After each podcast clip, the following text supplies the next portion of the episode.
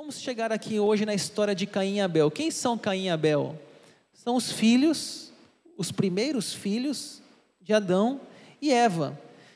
Nós vimos ali nas semanas passadas, retrasada, a história de Adão e Eva, e hoje nós vamos ver os filhos dele, os filhos deles, Caim e Abel.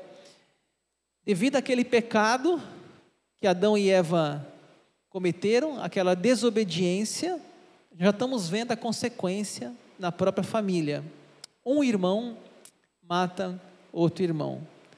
Na própria família já começa as consequências do pecado. Adão e Eva eram pais do assassino e pais do assassinado.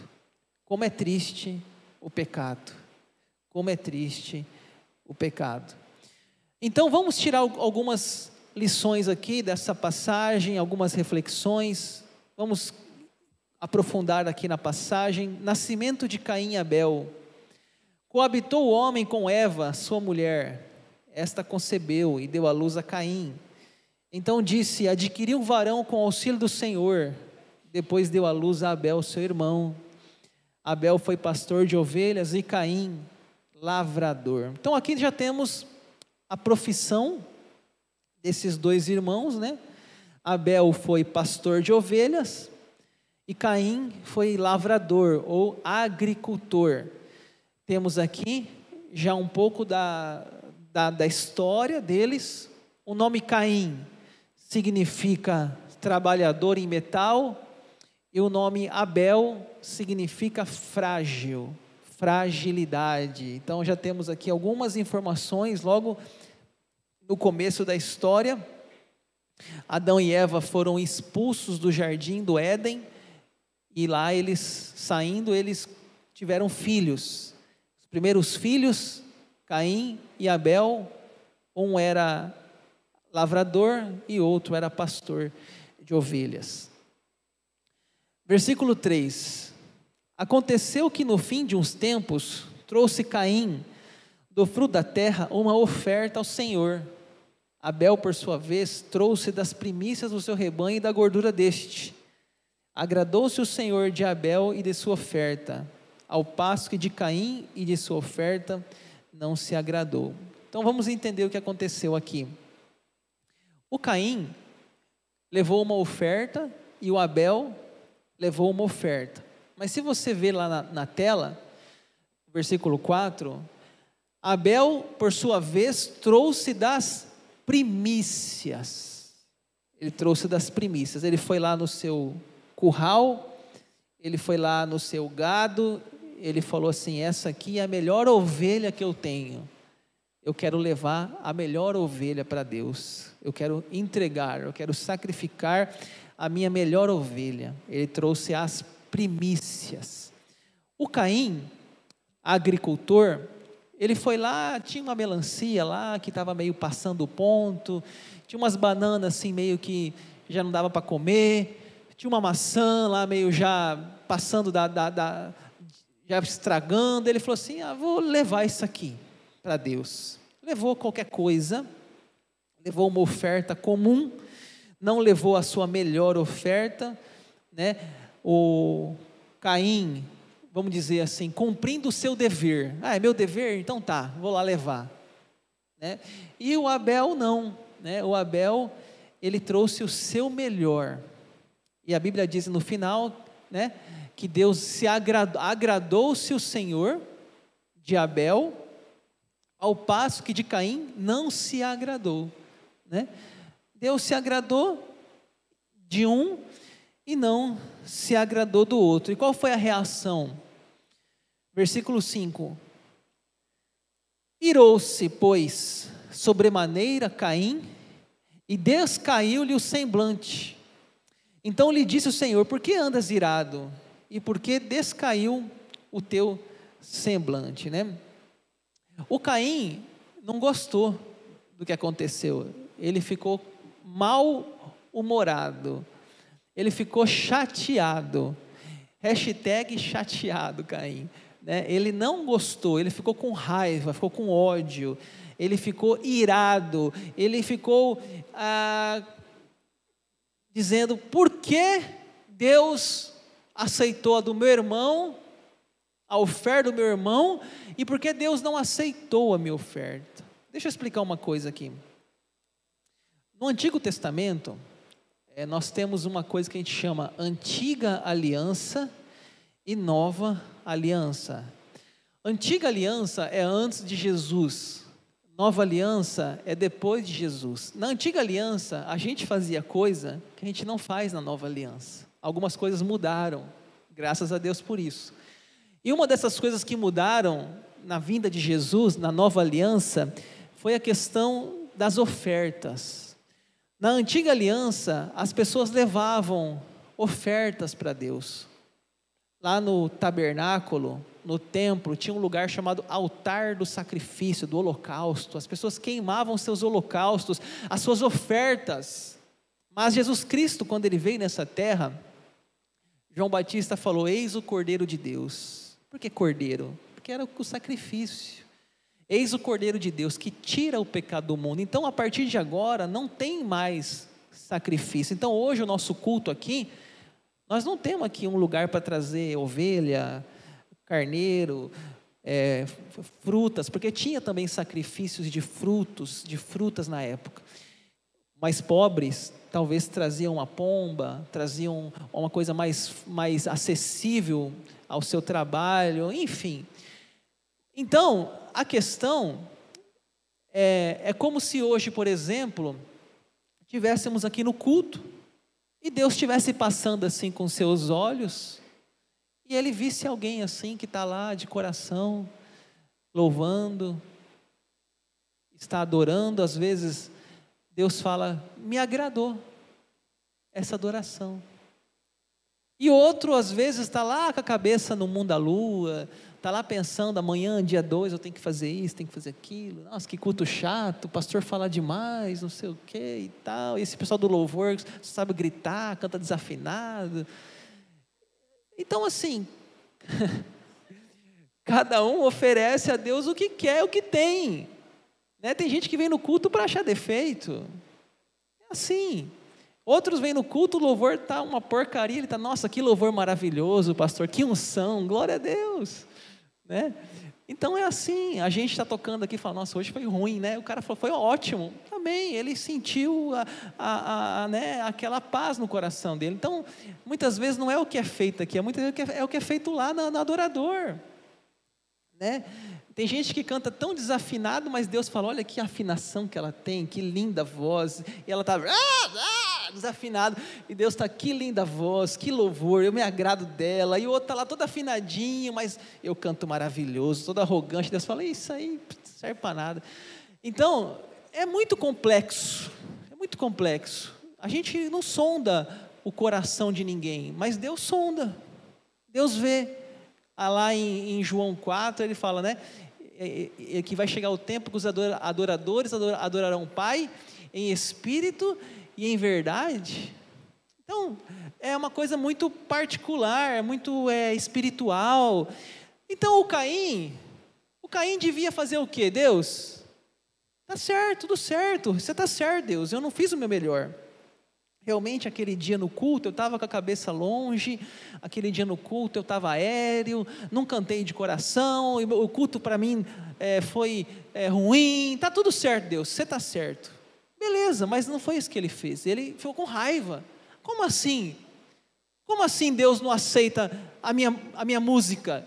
Como assim Deus não aceita o meu louvor? Como assim Deus não aceita o meu sacrifício? Ou seja, ele não aceitou. Ele quis questionar Deus. Por que meu irmão foi aceito e não foi aceito o meu? Mas o pior, ele não só discutiu com Deus, consigo mesmo, que ele queria fazer mal para o irmão dele, ele queria matar o irmão dele. É inveja, né? Versículo 7. Se procederes bem, não é certo que serás aceito, né, Caim? Se todavia procederes mal, eis que o pecado jaz à porta, o seu desejo será contra ti, mas a ti cumpre dominá-lo, né? O que, que Deus fala? Deus já estava vendo o coração dele.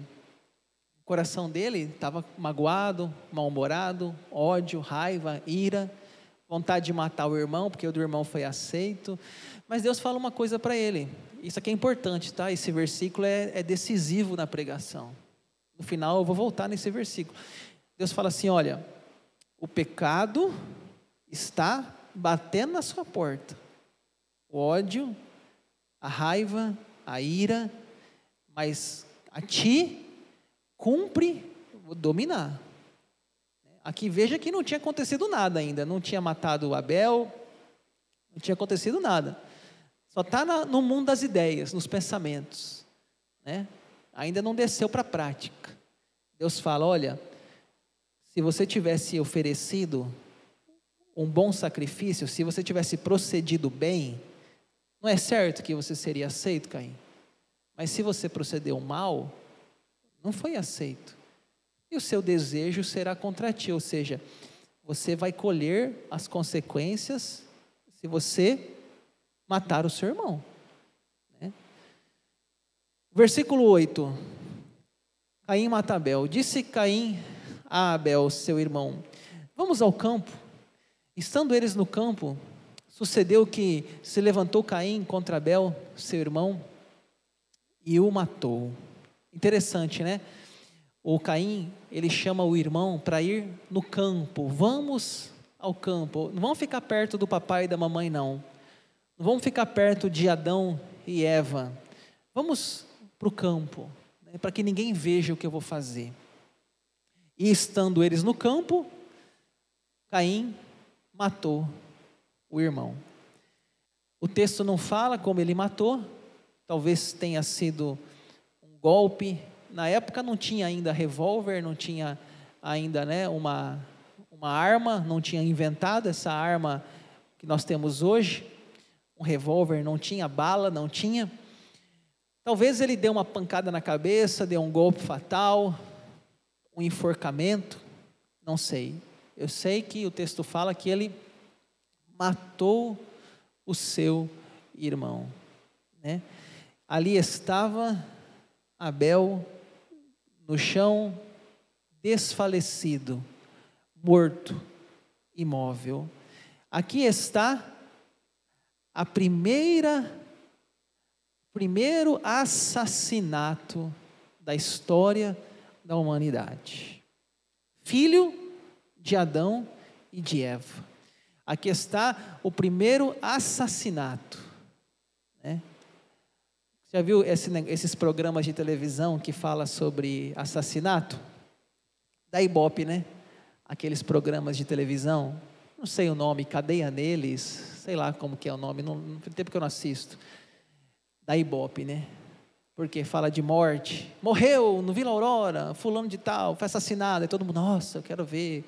Se tiver alguém na rua morto, o pessoal para, quer saber quem que é, fica olhando e tal, e não sei o quê. Traz, né? Traz Ibope traz notícia, as pessoas são curiosas, né? Quase está saindo sangue da televisão, assim, naqueles, naquelas séries, naquelas é, reportagens. Morreu fulano, morreu ciclano, só morte, morte. A gente está ali assistindo, né? Tanta notícia ruim, porque as pessoas têm o interesse, né? Talvez por essas coisas. E aí nós temos essa tragédia que é um assassinato, lá no começo da história da Bíblia. Primeiros capítulos, né, capítulo 4 da Bíblia, para você ver como que o pecado trouxe tão terrível consequência, aquela desobediência de Adão e Eva lá na, no jardim do Éden, comeram da árvore, já vem uma consequência na família de Adão e de Eva. Adão e Eva, Adão e Eva eram pais, né? de tanto do assassino quanto do assassinado. Tanto do que cometeu o crime, quanto da vítima do crime. Você já pensou nisso? Uma família. Até está tendo um caso agora recente, eu acho que tá até tendo, teve um julgamento essa semana, eu vi uma notícia aí. É, acho que até a, ia ter uma reportagem com a pessoa agora, essa semana, de um irmão que matou outro irmão. Eles tinham uma concessionária de veículos em São Paulo, se eu não me engano, e um irmão matou outro irmão. Imagine isso, a mãe toca o telefone, ô oh, seu, seu filho morreu, ah, morreu, tá, e quem matou? O seu outro filho. Imagine isso, um irmão matando outro irmão, né? Imagine que, que situação, imagine, por exemplo, na família, né? Aquela lembrança daqui cinco anos, daqui dez anos. Imagine o sobrinho, o sobrinho lá um dia fala, quem matou seu pai? Quem matou meu pai foi meu tio. Meu tio matou meu pai. Cunhada, as cunhadas, uma cunhada com a outra. Seu marido é um, é um assassino do meu marido. Imagine todo esse ambiente familiar destruído, maculado, manchado. A família que devia ser um lugar de apoio, de, de parceria, de ajuda, virou uma arena de guerra, de maldade, de raiva, de ódio, de homicídio. E Deus então pergunta, né, para Abel: Disse o Senhor a Caim: Onde está Abel, teu irmão? Ele respondeu: Não sei. Acaso sou eu tutor de meu irmão? E disse Deus: Que fizeste? A voz do sangue do teu irmão clama da terra a mim. Interessante a pergunta né, que Deus faz. Onde está Abel, teu irmão? Você acha que Deus não sabia? Você acha que Deus já não sabia tudo? Mas Deus faz uma pergunta: Caim, onde está Abel, teu irmão? Deus fez uma pergunta também para Adão e Eva: Vocês comeram da árvore que eu falei que não era para comer? Deus já sabia, mas Deus pergunta. Sabe por que Deus pergunta? porque Deus quer ouvir de nós a resposta. Deus quer que nós tenhamos a oportunidade de confessar os nossos pecados. Eu pequei, Senhor, eu confesso, eu fiz, eu comi da árvore, eu matei o meu irmão. Mas não é isso que Adão e Eva faz. Adão e Eva fala: Senhor, foi a, a, a mulher que o Senhor me deu a, a mulher fala: Não, senhor, foi a serpente que me enganou. Adão, o Caim fala assim: Acaso sou tutor do meu irmão? Por acaso, olha o que fala lá: Onde está Abel, teu irmão? Ele respondeu: Não sei. Ele respondeu o quê? Não sei. Mentira. Ele mentiu. Além de homicida, é mentiroso. Porque ele, ele que matou. Ele fala: Não sei. Como que ele não sabe? E ele fala, ele é, é, tão agressivo, ele fala, e por acaso sou tutor? O que é um tutor? Um cuidador. O Caim, ele era o irmão mais velho, o texto fala que ele nasceu primeiro. Ele era sim um tutor. Geralmente o filho mais velho, ele tem essa missão de cuidar dos irmãos mais novos. Eu não sei quantos aqui são filhos mais velhos. Não é fácil ser filho mais velho, né, gente? Porque o filho mais velho é aquele que mais apanha. Eis que vos fala um filho mais velho aqui. Filho mais velho é o que tem que prestar conta. Cadê seu irmão, Daniel? Cadê sua irmã, Daniel? Eu sou tutor da minha irmã, por acaso, né? É assim, o filho mais velho tem essa responsabilidade, né? já disseram que o filho mais velho ele apanha mais, ele chega mais cedo em casa, ele tem e aí os, os outros irmãos vai chegando mais tarde depois, vai apanhando menos, o pai vai cansando de bater, é assim que vai.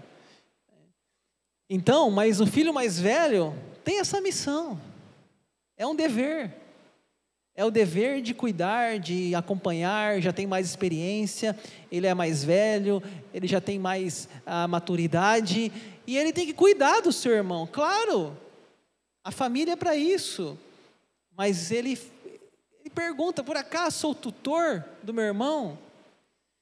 E disse Deus: Que fizeste, Caim? Essa palavra que fizeste é uma. É, Deus sabe o que ele fez. A voz do sangue de teu irmão clama a mim. Você matou o seu irmão. É, você matou. Por mais que a gente ache que aquele crime vai ficar impune, por mais que a gente ache que alguém que faça um crime acha, ah, não, ninguém viu, ninguém sabe. Deus vê tudo. Deus sabe de tudo. Por mais que a justiça humana talvez não consiga resolver todos os, os casos na cidade, todos os homicídios, existe um Deus que vê tudo. E Deus fala: a voz do sangue de teu irmão clama da terra a mim. Clama da terra a mim. E vem a consequência, né? És agora, pois, maldito por sobre a terra, cuja boca se abriu para receber de tuas mãos o sangue do teu irmão. Quando lavrares o solo, não te dará ele a sua força, serás fugitivo e errante pela terra. Então disse Caim ao Senhor: É tamanho meu castigo que já não posso suportá-lo. Já estou indo para o final. Assim como Adão e Eva receberam uma punição, assim como Adão e Eva receberam um castigo, foram expulsos do jardim, assim também Caim vai receber um castigo. Maldito sobre a terra. Aquilo que as mãos dele pegariam, dariam espinhos, a terra seria uma, uma, de vez de a terra seria sua amiga, seria sua inimiga. Né? Ah, o solo não te dará ele a sua força. E ele fala: Senhor, esse castigo é muito grande, eu já não posso suportar. Já não posso suportar.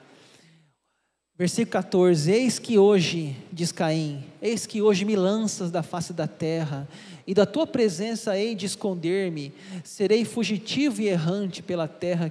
Quem comigo se encontrar me matará. O Senhor, porém, lhe disse: Assim, qualquer que matar a Caim será vingado sete vezes. E pôs o Senhor um sinal em Caim, para que o não ferissem de morte quem quer que o encontrasse. Talvez seria fácil, né? Ele tirar a vida dele, ou ele mesmo pedir que alguém o matasse, me mate, é muito pesado essa maldição, o que eu fiz, mas Deus fala assim: não, você não vai morrer, não, você vai ter um sinal, não sabemos que sinal, talvez na testa dele, no braço, na, no peito, não matem Caim, não sei, é certo que ele tinha um sinal, e esse sinal, aonde ele fosse, ninguém poderia matar, Vede este homem, não o mateis. Ele teria que conviver, refletindo no que ele fez, refletindo no que ele causou, a morte do seu irmão. Talvez quantas vezes ele deve estar dormindo, lembrando do irmão dele, clamando misericórdia, ele matando aquele irmão, os últimos suspiros do irmão.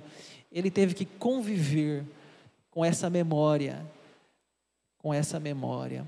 E encerro aqui no 16: Retirou-se Caim da presença do Senhor e habitou na terra de Nod, ao oriente do Éden. Nod significa perambulação. Perambulação. Agora Caim era ia viver perambulando, vagando. Ele não podia mais conviver com seus pais, com sua família. E assim ainda hoje, né?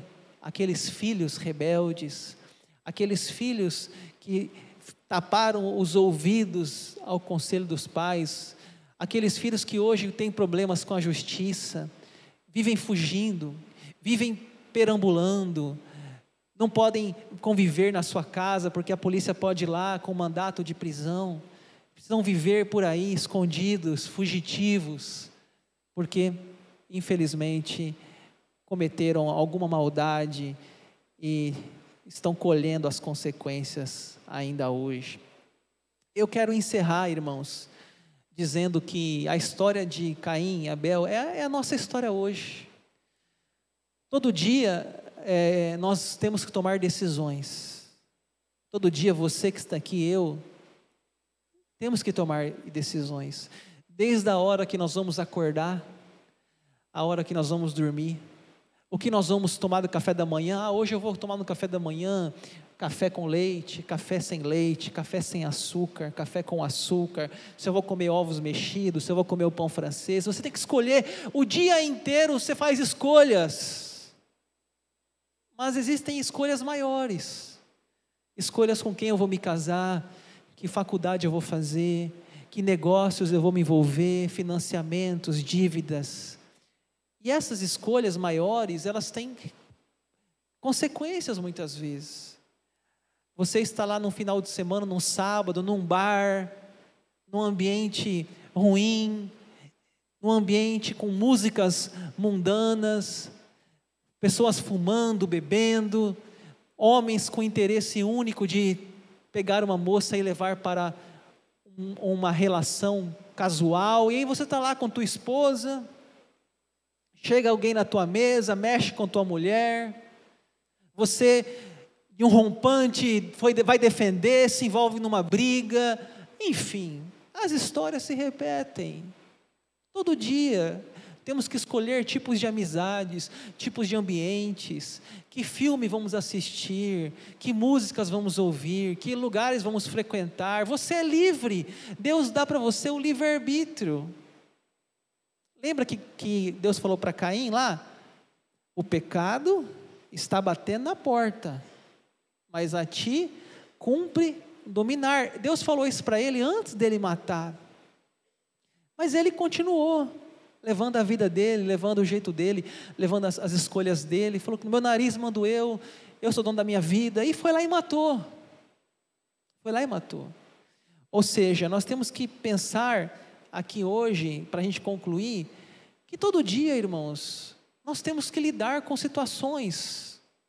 Talvez você está aqui hoje, você está bem, você está feliz, só que você não, nada te impede de você se envolver amanhã em um problema na justiça, no casamento. Nada impede você se envolver num negócio errado. Nada impede, porque todo dia são feitas escolhas. Todo dia nós temos que decidir algo. Todo dia. E a Bíblia fala: o diabo, o vosso adversário, anda como um leão, buscando quem possa devorar. Todo dia todo dia. O apóstolo Paulo fala assim: olha, as obras da carne e os frutos do espírito. Quais são as obras da carne?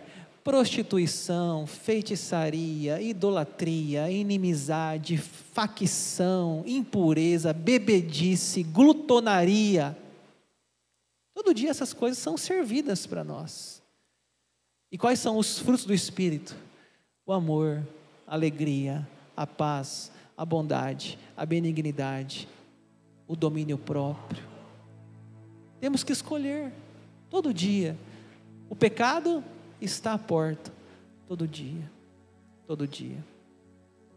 Então, eu espero que você, sempre que você acordar de manhã, todo dia de manhã que você acordar, faça uma oração. Fala assim: Deus, guia meus passos, guarda minha boca, Guarda minhas palavras, meus pensamentos, minhas atitudes, minhas ações. Deus, não, o Espírito Santo não seja somente presente, mas o presidente da minha vida. Me ajude a dizer não ao pecado, me ajude a dizer não às obras da carne e ao, sim aos frutos do Espírito.